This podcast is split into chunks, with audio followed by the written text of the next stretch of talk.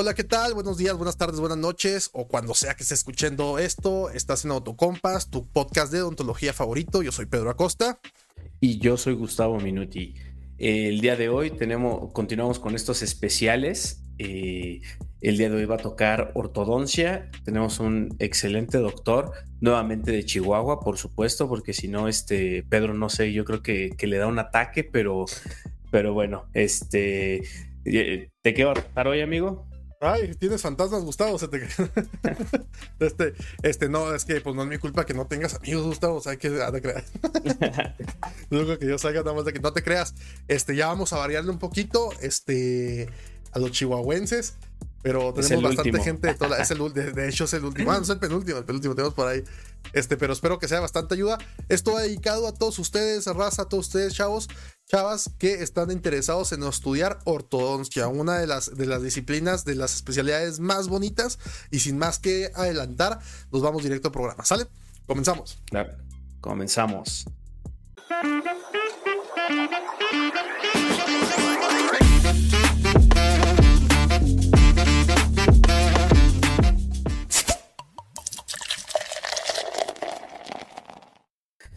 Bueno, ¿qué tal? Aquí, eh, como ya lo mencionamos, vamos, eh, tenemos un invitado, un ortodoncista.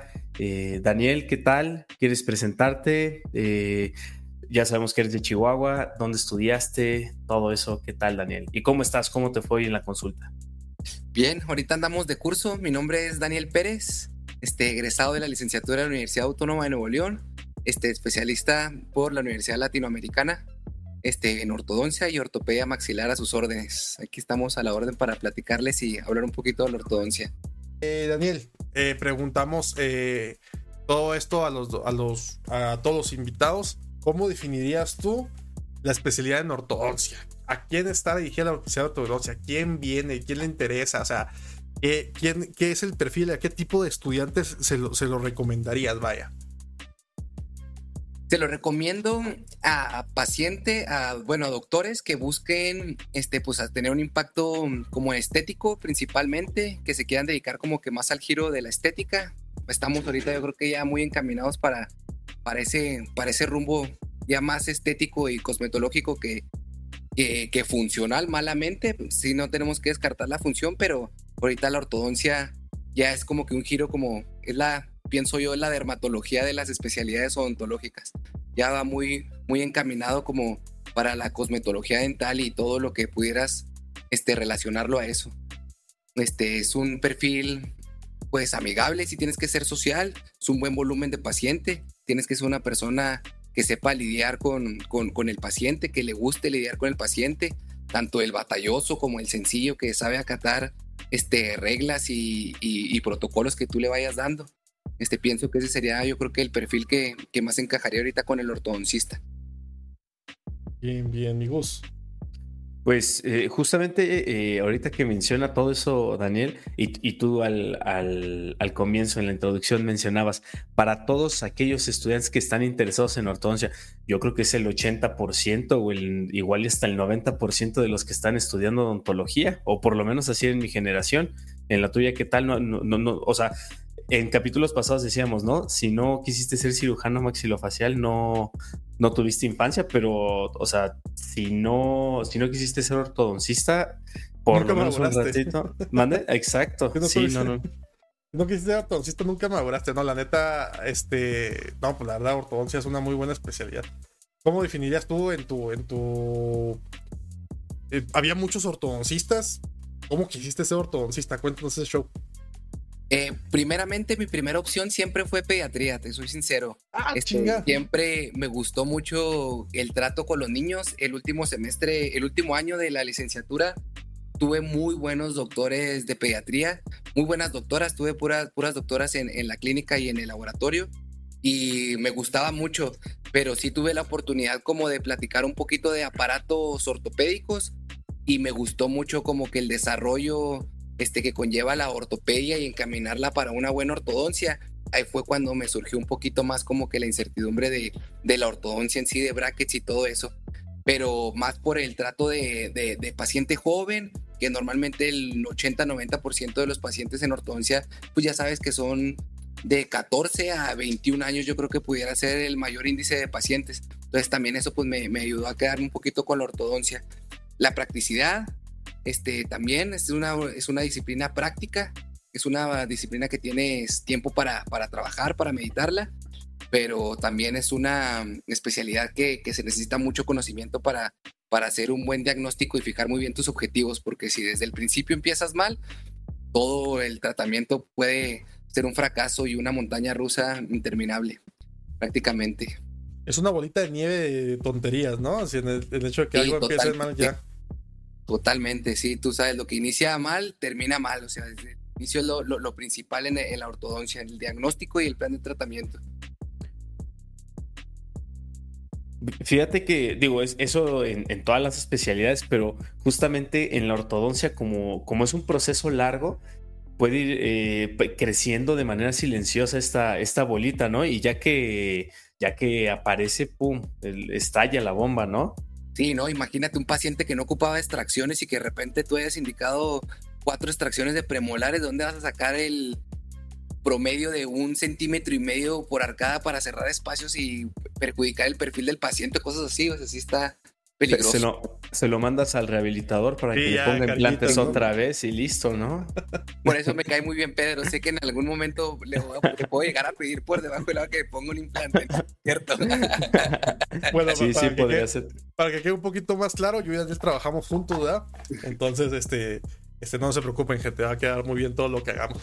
Me sorprende mucho, mucho esa historia de que dices que te gusta la pediatría. Mira, es de esos pocos, a menos que seas odontopediatra, que dices que te gusta la pediatría. Ya nomás confírmeme para que me cabes de caer a todísima madre que ya me caes. Dime que nomás no odiabas la prótesis. No, la prótesis me gustaba también mucho. de hecho, en, la, licenciatura tuve la oportunidad de tomar optativas encaminadas para estética. Tuve prótesis estética que nos dejaron hacer carillas de IMAX. Inclusive tuve un caso ahí en la licenciatura en séptimo paciente. Ya te imaginarás este, el resultado, Nada, muy lejos de lo, de lo profesional, pero tuvimos la oportunidad de preparar y tuvimos unas clases para, para hablar un poquito de blanqueamiento dental y todo encaminado más a lo estético y sí me gustaba. Pero sinceramente se me hacía muy imposible yo poder estudiar un buen posgrado de prótesis por lo que conlleva en cuanto a dinero y conseguir, lo consideré que la, la, ortodoncia también era una buena opción en cuanto a lo económico, a la inversión que se tiene que hacer de, de inicio. Muy bien. Eh, tú estudiaste en la ULA, ¿correcto? Es este un programa de universidad, ¿cierto, Daniel? Así es, el posgrado ahí estuvimos a la orden en la Universidad Latinoamericana en el campus de Cuernavaca. De tus ah, tierras, de tus tierras. Sí, qué chistoso. Ni, sabía que, andabas por allá, pero mira, eh, ¿cómo es el, proceso para, ingresar a ULA? Eh, ¿Es complicado? Es un programa particular, o sea, habíamos hecho ya el intento en una escuela de Mérida que no tuve la oportunidad de quedarme en el, en el este, proceso de propéutico y todo que conllevan los posgrados de las escuelas este, públicas, de las autónomas, este, y por cuestiones ya de planeación familiar este, y todo, ya no me quería yo atrasar nada más y opté por ya no esperarme un año completo porque normalmente los planes son anuales en la mayoría de las universidades y empezar el posgrado en, en, la ortodoncia. Ahí el aula es un proceso un poco más sencillo, prácticamente se trata de que puedas tener el dinero para pagar. Este, sí te hacen unos cursos como de inducción para que vayas conociendo un poquito este, acerca de la especialidad. Te dan la opción inclusive ya una vez de acabar el curso propedéutico de inducción de decidir si quieres o no este, tu posgrado, este, de tu especialidad de, ortodoncia, de pediatría, que son los que manejan ahí, son más famosos en, Cuernavaca, en endodoncia también, y ya en base a eso, pues es empezar el plan de estudios. Oye, fíjate, eh, normalmente las, eh, la gran mayoría de posgrados que son particulares no, no hacen participación, o por lo menos a mí no me ha tocado ver muchos en lo que son concursos de carteles. Y curiosamente, en, el Congreso de, la Academia Mexicana sí he llegado a ver a la, a presentando algunos carteles. Eh, ¿En ortodoncia también o solamente en la rama de pediatría es donde están participando de manera constante? Depende mucho del coordinador que, que tanto esté relacionado él con sus alumnos y el quererlos llevar a los posgrados y que participen y que tanto los motive. Si hay muy buenos doctores que, que ándele, sí, publique su caso clínico, está muy bien elaborado, tienes un muy buen caso clínico, públicalo, vamos a hacer un artículo, vamos a hacer un cartel. Este, sí, depende mucho del docente en turno que, que, te toque como coordinador. Este, normalmente, pues estamos afiliados a las asociaciones. Este, la, la de ortodoncia está en la Asociación Mexicana de Ortodoncia, está certificada, puedes tú este, tener tu constancia y, y formar parte del gremio. Este, eso ayuda, no todas las escuelas particulares están este, validadas ante los organismos este, que corresponde, pero, pero la ULA sí, gracias a Dios, este, sí está en eso y sí participamos mucho, sí vamos a, tratamos de ir a congresos y todo eso, no nos lo piden tanto requisito porque saben que tenemos la carga de, de la mensualidad y la inscripción que cubrir, a diferencia de los de CONACID que por ende, como reciben ustedes una beca, pues es más fácil que les puedan exigir de que, oigan, vámonos al congreso a tal lado. Ahora, pues eh, interesante, quiero nada más hacer un poquito el, hincapié en el punto de que la decisión también de dónde estudiar, y eso creo que casi no, no, no hemos comentado, o por lo menos este, algunos de nuestros, de nuestros invitados, eh, claro que lo comentarán, es de que también eh, entrar en la posibilidad, o sea, buscar esa posibilidad de escuela que también vaya de la mano a tus planes de vida. Es cierto que cuando vas a hacer una competencia o vas a intentar entrar en una escuela pública que es muy solicitada o también algunas privadas, ¿verdad? Este, corres un gran riesgo de echarte un volado, de quedar o no quedar, de de invertir tanto tiempo y dinero en no quedar en una especialidad y eso tienen que saberlo este y que hay veces que no te puedes ya permitir eso. Y si eso puedes permitirte este estudiar en una escuela privada busques este una escuela que cumpla con todas las credenciales y que, y que esté siempre siempre en la jugada ¿Conoces un poquito de cómo son las, este, bueno, me dijiste que experimentaste un propio en otra universidad, ¿conoces un poquito cómo son, qué otras opciones hay, este, que le puedas comentar a la gente para estudiar ortodoncia, qué otras escuelas te gusta, qué otros programas recomiendas, tú en tu voz como, como especialista? Mira, pues principalmente, Pedro, que estén totalmente vinculadas a las asociaciones mexicanas, ya sea de ortodoncia, de endodoncia, de rehabilitación. Eso, las mismas páginas de internet, tú te metes y tienen cada una de sus asociaciones una pestaña en donde vienen posgrados y ahí viene la lista de las universidades que normalmente están inscritas. Ese sería lo principal. Este, el segundo, que sea obviamente totalmente presencial, que no sea una escuela de fin de semana, porque pues, en la ortodoncia necesitas ver muchísimos pacientes para que vayas agarrando práctica y el volumen del paciente y la frecuencia con la que lo veas, pienso que es algo muy fundamental. Yo creo que la segunda sería que fuera una una especialidad de tiempo completo y hay algunos programas que te pueden ofrecer hasta de puro fin de semana. Este, no digo que son malas, en experiencia personal, yo recomendaría que si necesitas machetearle bastante con los pacientes, tener un buen volumen, alcanzar si puedes. Yo tuve la fortuna de llegar a tener 30, 40 casos activos en la licenciatura de que tenía casi toda la semana, alcanzaba a ver dos o tres pacientes diarios de ortodoncia.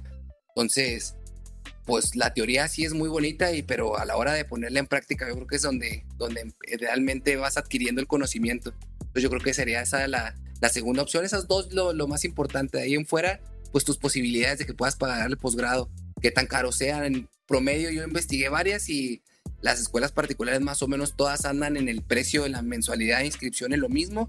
Hay excepciones como puede ser la Universidad del AME de, de Monterrey, la Salle Bajío, este, que son escuelas más caras. Súper, súper, súper popis que cobran en dólares, este, que quieren así.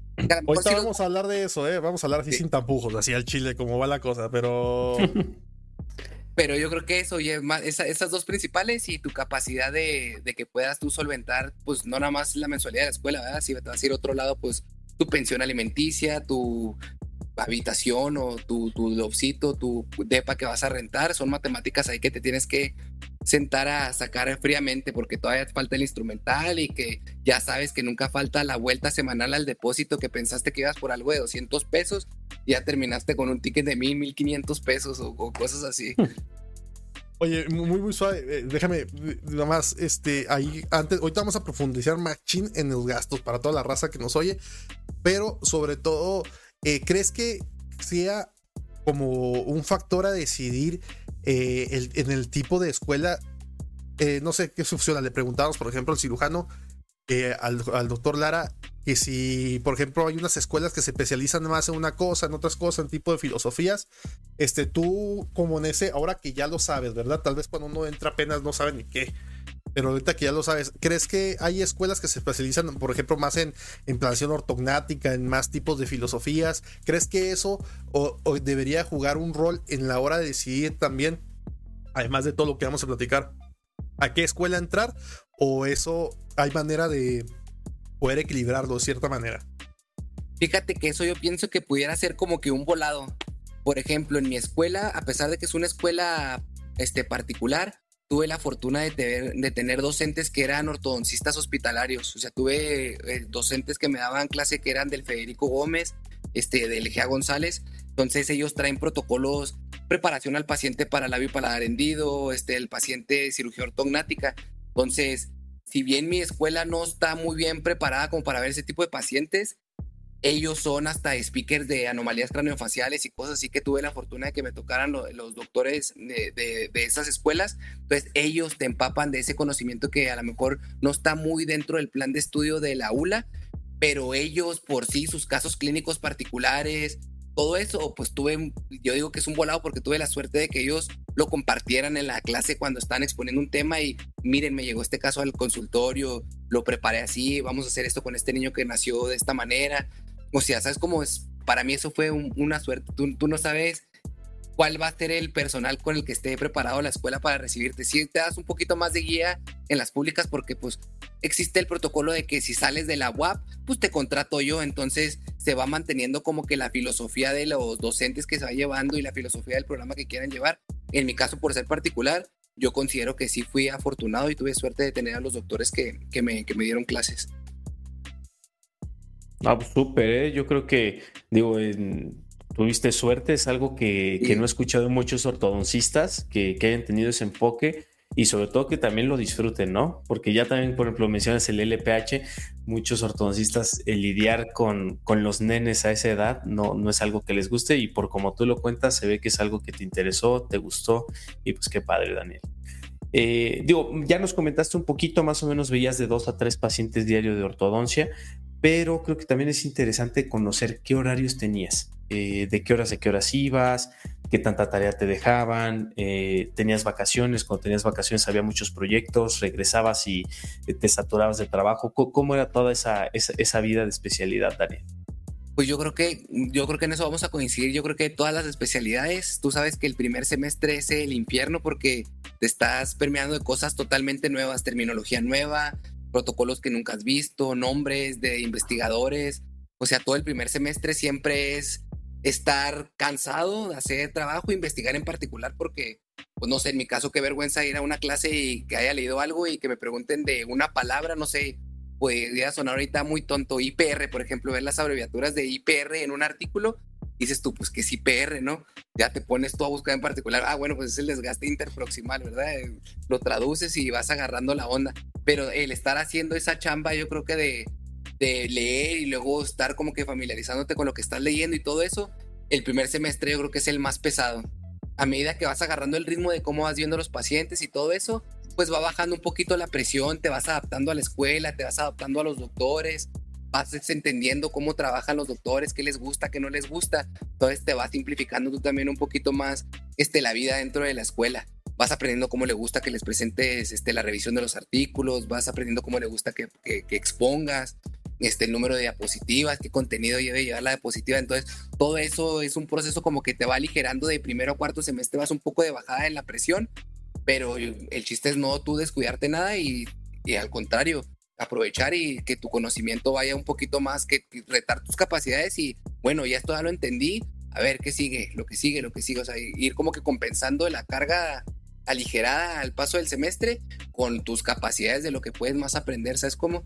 Entonces yo pienso que ese era como que mi resumen de, de, la, de la especialidad. Sí empecé porque, pues imagínate, la ortodoncia es, de las especialidades, es la especialidad más antigua según la literatura. Fue la que primero se empezó. Entonces todo el contenido que se ha generado en tantos años, tantas filosofías ya que hay de procedimientos, de que cada doctor de que quiere hacer su bracket y que, hay que manejarlo así, que hay que cerrar espacios de esta manera y no de esta manera. Se generó mucho conocimiento y pues obviamente cuando estás empezando tienes que aprender a, de todo lo básico para encaminarte a lo que te gusta, para formar tu criterio. Entonces es muy amplia la base de la ortodoncia al principio, pero ya cuando vas avanzando, pues por ejemplo, ahorita, ¿qué te puedo decir? Te puedes enfocar ahorita ya en un flujo digital 100% de alineadores. Ya puedes tú decir, yo voy a ser un ortodoncista que ya no voy a pegar ningún bracket, yo me voy a encaminar 100% al flujo digital. Entonces ya te permite ese, te puedes dar ese lujo ya una vez acabando. Pero sí es muy amplio, sí es pesadito y acabas bien, cierras bien. Madres.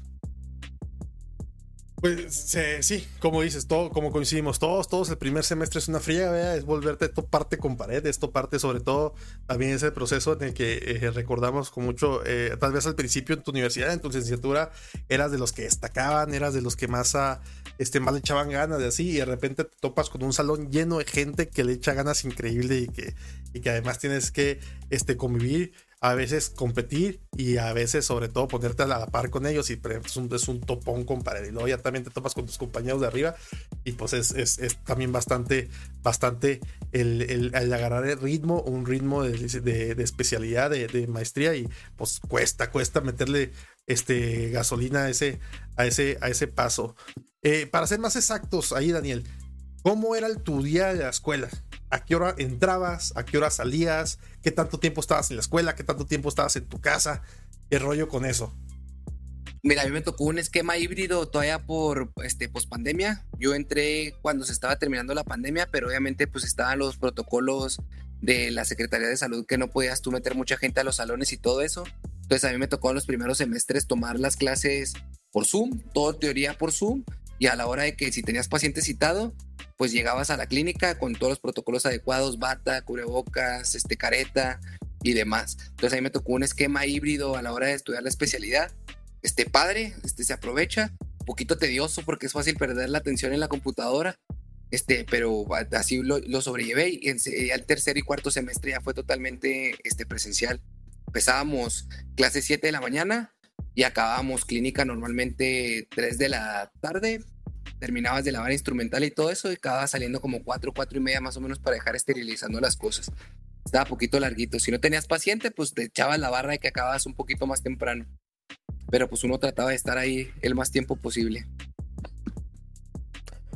¿Y qué tal Cuernavaca? ¿Servía, o sea, vacaciones, te regresabas a Chihuahua o ya aprovechabas ahí el, el clima eh, pues tan bonito que hay allá? No, Minuti, no me dejaban quedarme más de la cuenta. Es más, un día antes de que se acabara la escuela ya tenía que estar en Chihuahua. Me imagino, me imagino. ¿Quién no te dejaba, güey? ¿Quién no te dejaba? No te nada. no, qué bueno, qué bueno. Oye, ¿qué es lo que más te gusta de la ortodoncia? Ya nos dijiste que pegar brackets al parecer no es tu parte favorita, entonces, ¿cuál, cuál estarías considerando? No, sí me gusta pegar brackets, sí es un placer, es, no sé, está muy entretenido, sí, claro que me gusta, pero no sé si soy más como de interacción al paciente, o sea, me gusta como que todo lo que está enfocado en servicio al cliente, al paciente, de que llegue, se siente cómodo, ¿cómo estás? ¿Tienes alguna duda? Soy de los que preguntan dos, tres veces, ¿tienes alguna duda de lo que te estoy platicando? ¿Me entendiste en realidad? Guiarme con la pantallita así del consultorio y proyectarles, mira, este es el bracket, esta es la forma, o sea, sí, eso es lo que más disfruto, el interactuar con el paciente. Y el diagnóstico también me gusta. Me gusta mucho hacer diagnóstico, me gusta revisar las radiografías, me gusta mucho ver las fotografías, imaginarme el impacto que va a tener el, el perfil del paciente, lo que voy a hacer. Eso me, me gusta mucho. Este, son las dos cosas que más disfruto, la interacción con el paciente y como que la planificación. Y, y, lo que menos te gusta, aparte de que te tiren un bracket y sobre todo que el último paciente de la noche. que se me caiga un tubo recortando el arco cuando ya estoy es lo peor. Me imagino que sí. No, qué bueno, Daniel. suena que, a que disfrutas bastante ser ortodoncista, muy bien. Sí, sí, sí, fue algo, sí fue una pasión que a lo mejor no conocía. Sí me, sí me gusta mucho la ortodoncia, le vas agarrando mucho cariño. Entonces, ¿llegaste con esa pasión al posgrado o crees que se fue alimentando un poquito cada vez que ibas yendo?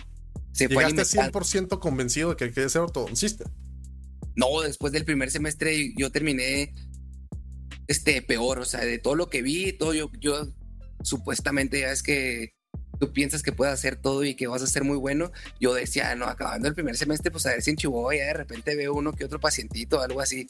No, hombre, se acabó el primer semestre y salí más norteado que qué con toda la información que me llevé. ¿Sabes cómo? O sea, me sentía muchísimo más inseguro de, de que antes de que entrar, ¿sabes cómo? Sea, le empiezas a agarrar un poquito de respeto a la ortodoncia, que no es cualquier cosa y todo eso. Entonces sí fue así como que un poquito, fue más como que el primer semestre de susto y luego cuando empiezas a apreciar la evolución del paciente, que vas viendo tus fotitos, cómo se va conformando el arco, cómo vas alineando y nivelando, todo eso ahí es cuando dices tú, ah, sí está bien padre y te vas encariñando con lo que vas haciendo. Ese fue el momento, en ese, en ese, en ese, en ese segundo, tercer semestre fue cuando más empecé a querer la ortodoncia. En primero no, definitivamente en primer semestre no. Muy bien, hablabas de respeto a la ortodoncia, Mira qué bonito tema y que como que vamos a explicarle un poquito de ese. respeto bien. ligado a la ética, pero yo creo sería sería la combinación perfecta. Es correcto. ¿Crees que tú ya como ortodoncista, como casos que hemos visto, como casos que yo te he visto manejar, la verdad he tenido la fortuna de verte manejar, este, tu impresión de la ortodoncia ha cambiado antes y después de estudiarla? Ya que voy, voy directamente a la pregunta. ¿Crees ¿Qué recomiendas, verdad? Claro que siempre aquí hemos hablado y tenemos un capítulo al respecto, y si no vamos acá pronto, de que cómo, de que, de que lo hagas siempre a tus posibilidades, ¿verdad? Si en tus posibilidades no está estudiar una especialidad, si en tus posibilidades no está este, estudiar una maestría, pues hagas lo que puedas con las herramientas que tengas, ¿verdad? Pero siempre y cuando, aún así como especialista, al, al, entrar en otra área, tengas eh, la respuesta hacia dónde están tus límites. ¿Crees que hoy en día eh, con infinidad de cursos y diplomados que tenemos, debe de haber casos, o en su mayoría los casos, eh, eh, ciertos casos complicados deben ser este, atendidos únicamente por un especialista. Y es muy importante que cuentes esto para todos los chavos que están pensando y valorando si es necesario especializarse. Mira, como en todo, existen normas, existen certificaciones existe un papel que te valida. O sea, si no tuviéramos esa base, cualquiera pudiera hacer cualquier cosa. Entonces, yo creo que de ahí partimos, ¿no? Si, si tú necesitas un papel para que funjas como especialista, pues sí tienes que llevar el proceso. En cuanto a los casos, yo tuve un doctor que decía, no hay caso fácil, ¿eh? Cuando tú piensas que vas a tener un caso sencillo, este, puede ser el caso más complicado que tengas porque a lo mejor no hiciste un buen diagnóstico o algo. Entonces, cuando tú piensas que nada más tienes que girar un diente, a lo mejor y el paciente tenía la mandíbula de un lado súper corta y estaba compensando y tú nunca supiste. Y a los seis meses el paciente viene con un súper chasquido de la articulación que ya le hiciste tú ahí un este contacto prematuro o lo que quieras y ya viene echado a perder. es como algo súper sencillo. Entonces yo pienso sí que la especialidad te da la capacidad como de de autoformarte, de dedicarle un tiempo de preparación, más que saber o no de tus límites, de que si te crees capaz o no. O sea, la, especialidad te da un tiempo de formación. Los dos años que le inviertes es un tiempo de preguntar, es un tiempo de analizar, es un tiempo de, de formar un criterio. ¿Sabes cómo? O sea, puede que seas muy una pistola y muy autodidacta y lo que tú quieras, pero acuérdate que pues existe gente que ya ha tenido un problema, que ya tú, que ya encontró la solución y es más fácil que él te la comparta y que te explique cómo hacerlo a que tú vayas y lo hagas cinco o seis veces mal y a lo mejor sí lo aprendes, pero pues nos vas perjudicando. ¿Sabes cómo? O sea, el equivocarte en el área de la salud tiene una afección y una consecuencia a terceras personas que ahí, pues como profesional de la salud, si dices tú, hijo, a lo mejor no haber hecho eso y no duermes y estás incómodo. Eso de las personas de que ay, debí haber hecho eso. O sea, es como si ya estudiado tienes esa incertidumbre o quisieras tú leer o capacitarte más. Pues yo pienso que sí, como no capacitado, pues puede que no te dé miedo porque no conoces lo que estás haciendo mal, ¿verdad? Pero tarde que temprano te va a cobrar factura eso. O sea, es como sea mala fama, este, problemas con los pacientes, que se quejen y todo eso. O sea, yo pienso que la especialidad es eso. Son dos años en lo que tienes tiempo de equivocarte, de preguntar y de generar conocimiento nuevo. O sea, para eso son los dos años. No dudo que exista gente que pueda leerte el libro de Pascal de adhesión, por ejemplo, tú, Pedro, que, que son textos ya muy famosos y que ves las fotos y te puedes guiar por ilustraciones y pues a lo mejor con algo básico de conocimiento de nombres de adhesión y todo eso puedes tú concluir lo que está o, entender lo que el autor te está queriendo decir, pero no es lo mismo Ya cuando tú te adentras a adhesivos o a ortodoncia o a pulpos o todo de cada rama, ¿sabes cómo? O sea, lo relacionas y reaccionas de manera diferente cuando, cuando tienes las bases y preguntas y todo. Pienso yo, no sé. Sí, sí, o sea, tienes toda la razón. De hecho, eh, parafraseaste una, una, frase, vaya la redundancia, que, que ha mencionado Pedro. Eh, el que nada, el, que nada sabe, nada teme, ¿no? Entonces, sí, sí. O sea, justamente es eso. O sea, luego te puedes llegar a meter en un problema. Yo, yo fíjate que también, así como, como Pedro y tú trabajan, acá en Puebla tengo un, ortodoncista que acude al consultorio y justamente luego me dice los casos más sencillitos o, o no, eh, me dice más bien, no sabes con qué frecuencia una clase 1 la andas cambiando a, clase 2, a clase 3 y regresarlas es un rollo. Sí, claro, claro, es que no sabes, la, la, ortodoncia lo que tiene es que no es muy predecible, o sea, como son alambres y fuerza, que muchas veces no la estás tú controlando. Lo propio es que estés, obviamente, si pones un elástico, que sepas tú la resistencia que tiene, las onzas, la fuerza que tiene y todo eso. Pero muchas veces, pues por la consulta y por el flujo de pacientes, pues no tienes la oportunidad o el tiempo de, no sé, estar midiendo cada que eso, ver el stripping que llevas o, o cosas que solamente la práctica de hacerlo frecuentemente te va dando el ojo clínico como para darte el lujo de no de no estar teniendo ese tipo de controles, ¿sabes cómo? Pero solamente la práctica y el conocimiento y el actualizarte te permite eso. De otra manera, pues no, vas a ser cochinerito.com. no, pues sí, este, ahora sí que, eh, como decíamos, te da el estudio de una especialidad y eso recargamos, este, te da un panorama más amplio de todo lo que veo. Este, daba el ejemplo, este, Daniel, de que pues puedes aprender a pegar algo, ¿verdad? A pegar una super carilla y pegarla súper genial. Pero si en tu carilla no supiste cómo tratar el sustrato, o ponle eso, nunca viste el panorama oclusal que tenías, pues muy seguramente, por más bueno que seas en adhesión, no vayas a tener el éxito en tu... Y eso, eso no sabemos cómo explicarlo hasta que lo estudien y hasta que lo vean, chavolar. La neta, este te amplía y te genera bastante, bastante respeto. Vamos a pasar un tema que a todos los especialistas se los platicamos, Daniel. Este, como ven, Daniel es de una escuela privada. No va a ser el último especialista que tengamos de una escuela privada. Aquí va a haber de todo para que pregunten, para que resuelvan todas sus dudas. Pero siempre hacemos esta pregunta en tu caso. Y también quiero que nos cuentes más o menos cómo sabes tú, tu conocimiento, porque tú te manejas en el medio, de cómo, cómo es eh, este, eh, cuánto gastas, cuánto ganas, cuánto todo esto al estudiar ortodoncia y sobre todo al estudiarlo en una escuela privada. Por ejemplo, en el caso tuyo, ya lo, ya lo, es, ya lo mencionaste, pero aclarando, no recibías ningún incentivo por parte del CONACIT, ¿es correcto? Es correcto. ¿Conoces de escuelas? Nada. ¿Conoces de escuelas privadas que, que lleven, que tengan este CONACIT que tengan un apoyo?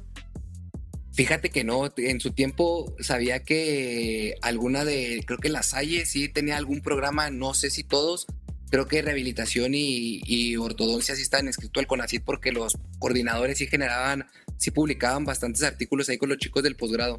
Son las únicas dos de la que estoy poquito consciente, no sé, no estoy seguro, pero creo que esa es la única que yo llegué a saber de que tenían el apoyo de CONACID ya tú sabes, pues es que depende mucho del, del coordinador y, cómo te muevas. Eh, aparte el apoyo del CONACIT, pues es algo como que pueden aprovechar también las escuelas y, es un apoyo también de cierta manera para las escuelas.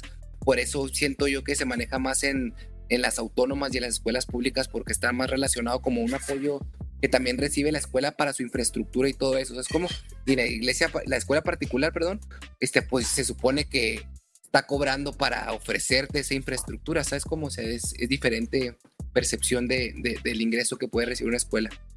Muy bien. Este, vamos a, platicar también de esto.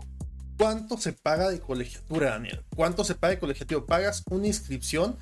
¿Pagas una mensualidad? Esta mensualidad este, lleva alguna anualidad, lleva eso, ¿qué conceptos este, conoces tú?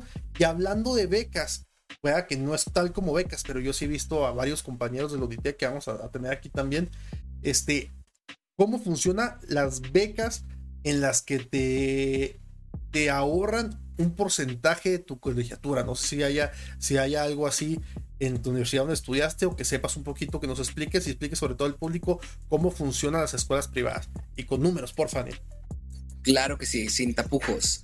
Normalmente las escuelas ahorita de ortodoncia, ah, bueno, ahorita no, cuando yo estudié los dos años, este, normalmente las inscripciones van desde los 14 hasta los 20 mil. Inscripción, una inscripción al semestre, cinco mensualidades que también pueden ir desde los 11 hasta los 15 mil. Becas, dependiendo el programa que tenga la escuela, hay algunas que sí te ofrecen un poquito de programa deportivo que si estás ahí interactuando en los programas de, de deportivos de la escuela y pues, estudiantiles, todo eso, te dan un cierto apoyo, pero siempre el bueno va el académico. O sea, yo sí tuve la oportunidad de tener mi 20% o 25% de beca que fue muy bien recibido este, por el promedio que traía. Este, y sí, es una liviane bastante grande. O sea, de que te baje la mensualidad de 15 mil, 16 mil pesos a 10 mil, 11 mil pesos, pues a la larga, en toda la carrera, sí, los tres semestres que tuve la beca, sí me ayudó bastante. Sí, te, sí es un buen aliviane. Pues para instrumental, haz de cuenta que casi, casi me pude ahorrar lo que me costó el instrumental, por así decirlo. Y, creo que esa es la siguiente pregunta, Daniel. Aprox de instrumental. Eh, yo sé o considero que, que, dentro de las especialidades posiblemente ortodoncia es de las, de las más accesibles, ¿no? Pero aún así, de, paquete de pinza entre paquete de pinzas ya termina siendo una cantidad considerable. Entonces, te pedían todo de marca, te pedían que fuera marca libre y, bueno, ¿qué tanto material te pedían y aproximadamente cuánto era el total? Fíjate que a mí me fue bien mal en eso porque no sabía, estaba muy desconocido. Ojalá y estos programas que hacemos estos podcasts y todo esto, en realidad la gente lo aproveche y le dedique su tiempo porque aquí les va un consejo. En ortodoncia, en mi escuela, en lo particular, si el asesor está muy relacionado con una casa comercial, te va a influir a que escojas esa casa comercial que a lo mejor no es la mejor lo que más te conviene. En mi caso, a mí me tocó comprar un instrumental que yo me arrepiento de haberlo comprado, una casa comercial. ¿Qué marca? Más sí, dila, dila. Macel.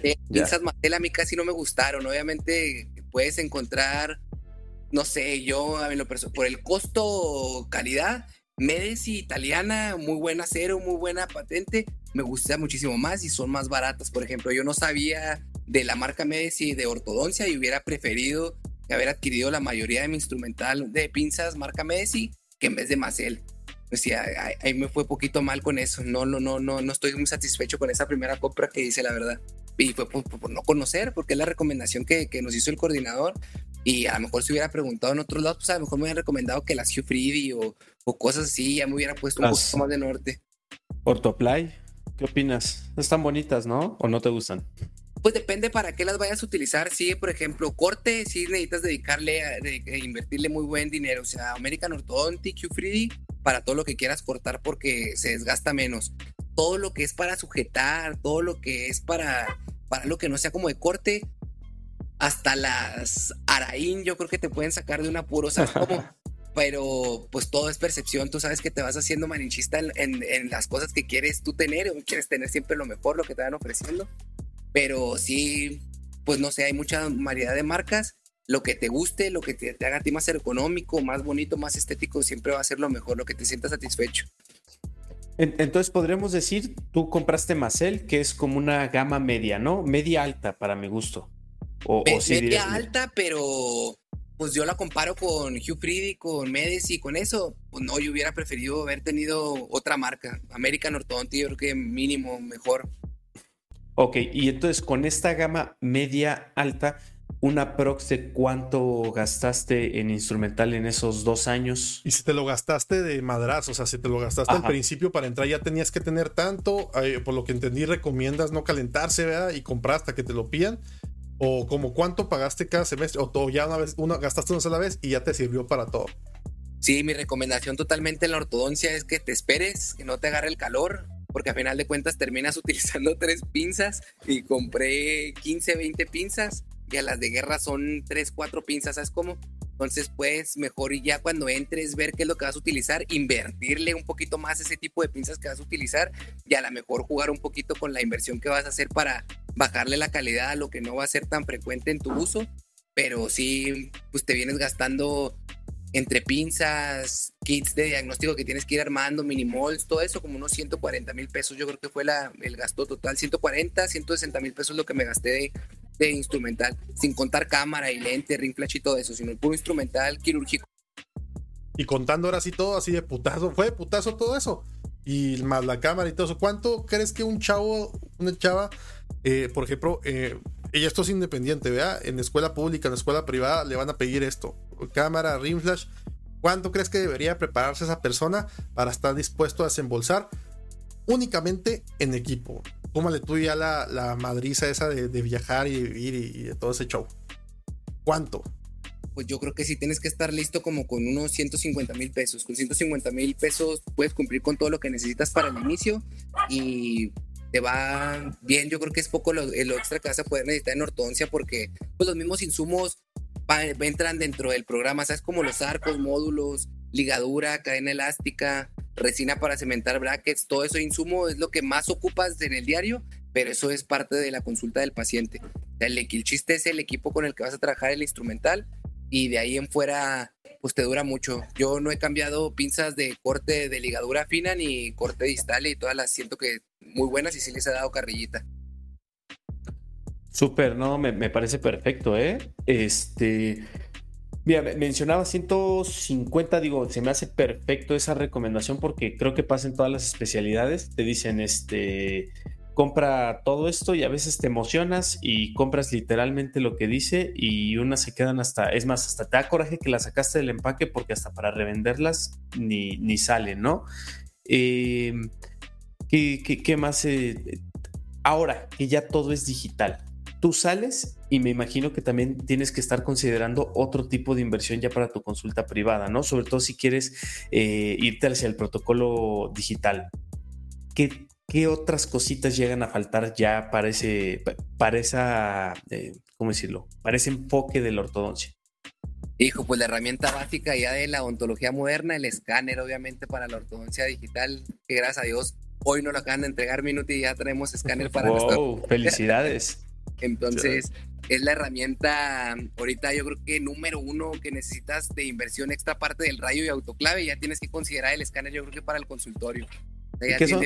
Dos mil pesos, ¿no? ¿Perdón? Dos mil pesos cuesta, ¿no? El, el escáner, ¿verdad? Mil, mil quinientos. Mil quinientos. Qué buen proveedor tienes, ¿eh? Pero sí, ya, yo, yo creo que ya, pues estamos un poquito retrasados, ya sabes, aquí en la odontología en general, pero yo creo que ya el escáner ya va a entrar dentro de los básicos compresor, rayo X, autoclave, unidad, escáner, ya lo tienes que meter en ese, en ese, en ese básico para que tengas un muy buen un flujo básico de, odontología. Ya es que ya va todo encaminado, pues ya es alineadores, no nomás la ortodoncia, prótesis. No sé tú en qué lo pudieras utilizar en la odontopediatría, pero pues es ya una herramienta básica. Como abre bocas para el niño, yo creo, porque. Benditos, no. afortunados, afortunados odontopediatras que no tienen que invertir quien fuera, cabrón. No, Oye, fíjate que es más riesgo que otra cosa, Pedro. O sea, también yo apenas el radiovisiógrafo lo, lo acabo de adquirir este, este mes o el pasado. Y, y, no te creas, ¿no? Con todos los nenes puedes tomar este tipo de radiografías. A veces tienes que, que recurrir a la, a la de película porque si no, qué miedo que te, que te muerdan el cable y lo que sea. Entonces con el escáner yo todavía me voy a esperar.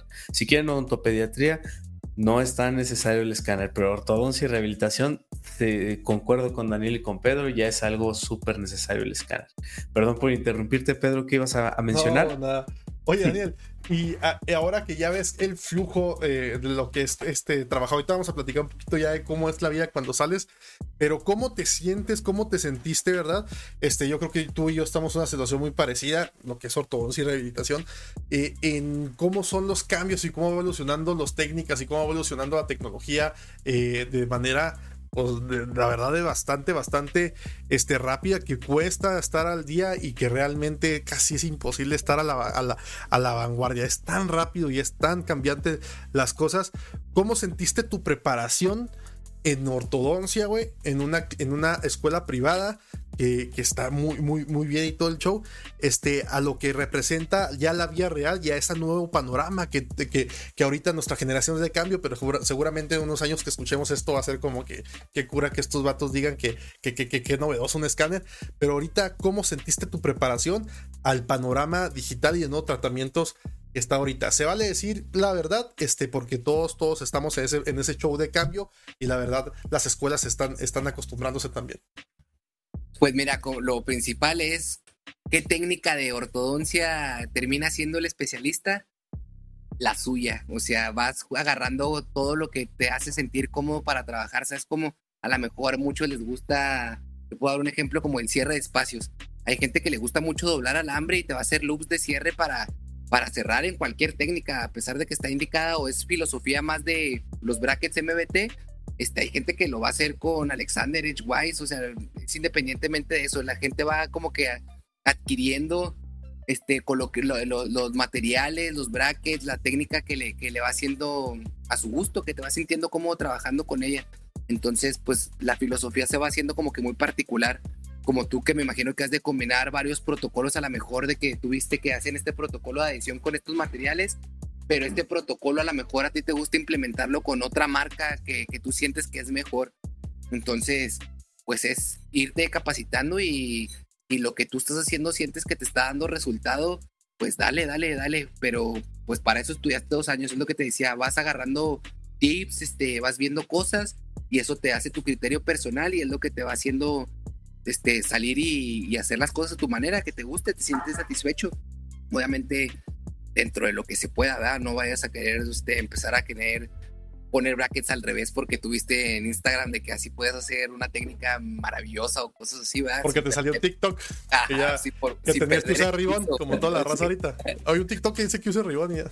Sí, sí, no, o cementalo con cola loca para que acabes más rápido, ¿no? O sea, dentro de lo, dentro de lo, de lo sano, pues. Si no usas Optibono FL, no sé qué estás haciendo en la vida, mátate. Ay. Sí, pero pues esa es la técnica. Vas agarrando tus tips y vas obteniendo tu criterio y va, al final cuando sales vas a hacer las cosas que te hacen sentir cómoda y te da seguridad hacer los protocolos que te hacen sentir a gusto en tu consulta. Muy bien.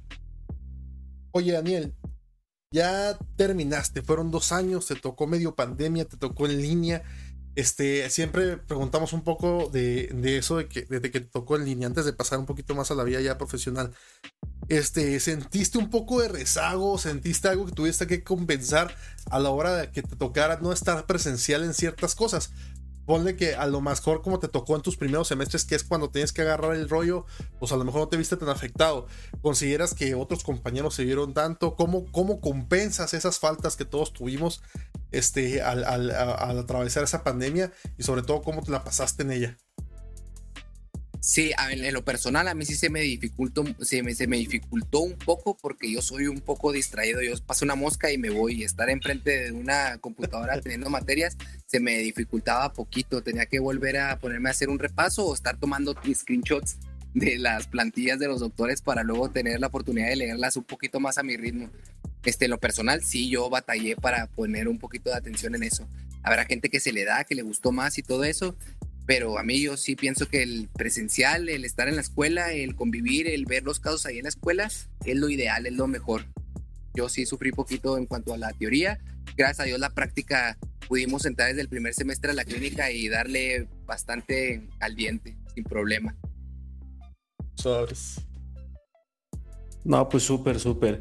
¿Y extrañas la, algo de la especialidad? ¿Estás súper a gusto ahí en la consulta? No, ¿Qué opinas? no extraño nada.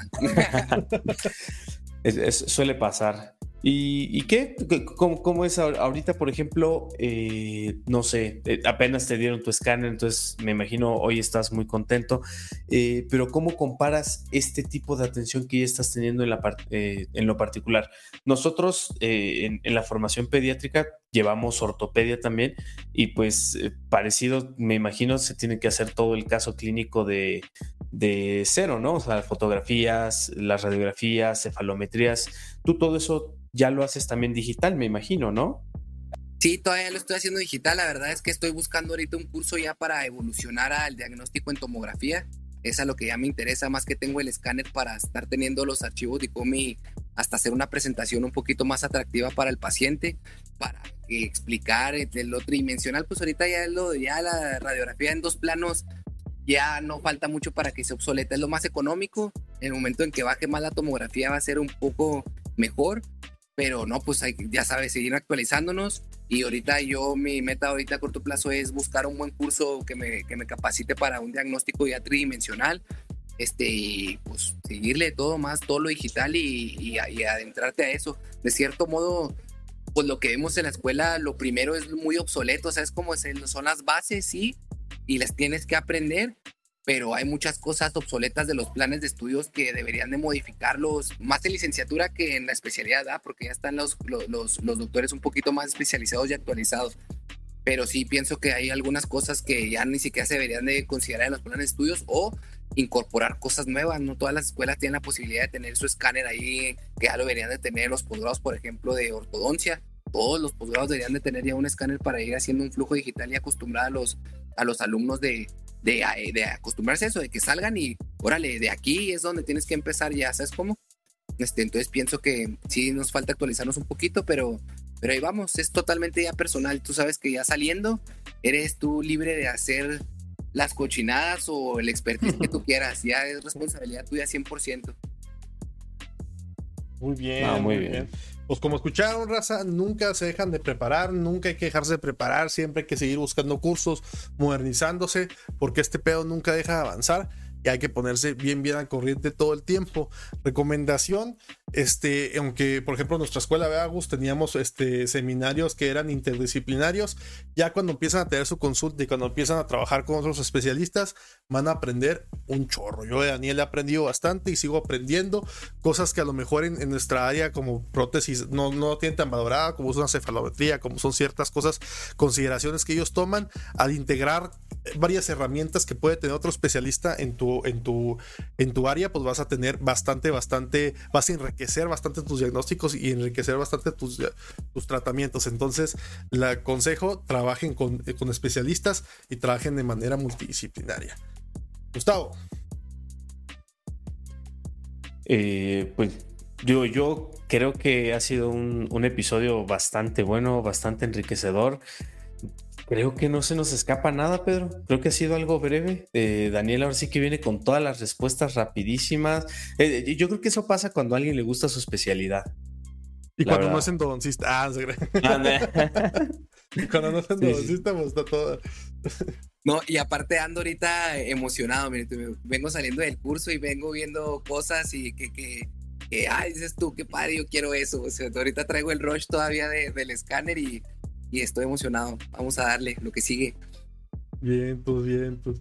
Pues, este, raza, escucharon, espero que les haya servido bastante. Este, esas fueron las preguntas. Como ven, eh, ortodoncia, una especialidad que les interesa a bastante, bastante gente. Agradecemos de antemano a Daniel. Muchas gracias, Daniel, por, por participar, por ser tan honesto, por colaborar. Este, no sé si le quieras compartir algo, un mensaje a la chaviza y compartirlos tus redes sociales para que te sigan y para que te pregunten cualquier cosa este, que, que tengan dudas sobre, sobre estudiar ortodoncia. Yo sé que les vas a contestar con gusto. Claro que sí, pues el primer consejo que yo les doy, actualícense, no dejen de estudiar. Es muy importante el capacitarte, el, el formarte un criterio este, con bases científicas principalmente, este, y les va a ir bien. Ah, no hay, no hay dentista pobre, no hay es mala especialidad, todas son buenas especialidades y todo, si tú lo haces con pasión, te va a recompensar de alguna manera, nunca poniendo por delante lo económico, como luego dicen de los ortodoncistas que luego ya queremos andar en yate y todo eso. No, nada del caso. Todas las especialidades te van a recompensar de cierta manera, este, siempre y cuando lo hagas con, con mucha pasión. Este, mis redes sociales les dejo la del consultorio, C de Dental, C de, Celina, Daniel, Dental, este, por si quieren ahí contactarnos. Mi esposa es la endodoncista que ya salió en el podcast. y ahí estamos a sus órdenes para cualquier cosa. La, que no te dejaba quedarte en Cuernavaca, ¿verdad? No, la que me pedía la ubicación del avión en cuanto despegara. sí, suena, sí suena muy a Celina. Sí. no, pues muchas, muchas gracias, Daniel. Este, muchas gracias por sus consejos. Este, de, nuevo, gracias, gracias, gracias por asistirnos.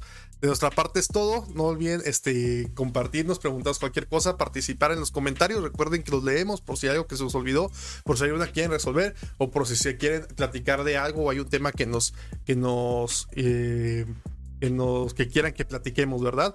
Este, recuerda que estamos como Ontocompas en todas las redes sociales, en TikTok, en Instagram, en Spotify, en YouTube, donde pueden consumir nuestro, nuestro contenido, amigos. Sí, te faltó Instagram y Facebook, pero sí, en todas esas estamos como Odontocompas. Eh, cada vez estamos subiendo más contenido en, esas redes y bueno, entre más interacción eh, podremos eh, saber qué es lo que, lo que les está gustando, qué podríamos modificar, mejorar si es que, que, hay algún consejo. Y pues nada más, ahorita vamos a seguir con los, con los especiales. me parece que el que sigue va a ser patología es una especialidad algo eh, completa, compleja y algo desconocida. Entonces, eh, ya la invitada nos platicará un poquito más la siguiente semana. Pero Daniel, ha sido uno de los programas que he disfrutado demasiado en este en todo este proyecto y pues te agradezco que hayas que, hayas eh, participado y sobre todo que estás de curso no estás en tu ciudad y hiciste todo lo posible por estar acá entonces muchísimas gracias estuvo todo muy padre de nada y muchas felicidades. Qué bueno que se avienten a hacer este tipo de contenido porque es, es muy importante, es un norte para mucha gente, de cierto modo. Si te escucha una persona, si te escucha un millón y entiende lo que quieres decir, este, estás generando un impacto y sea el volumen que sea, es muy positivo. Muchas felicidades a los dos y me gusta mucho haber participado aquí con ustedes. Sobre raza, sin más miramientos, nos vemos. Ya conocieron a, mi equipo de trabajo, a Daniel Celita. Imagínense qué a gusto me la paso en el consultorio con estas cosas. Gente bonita, nos vemos. Saludos.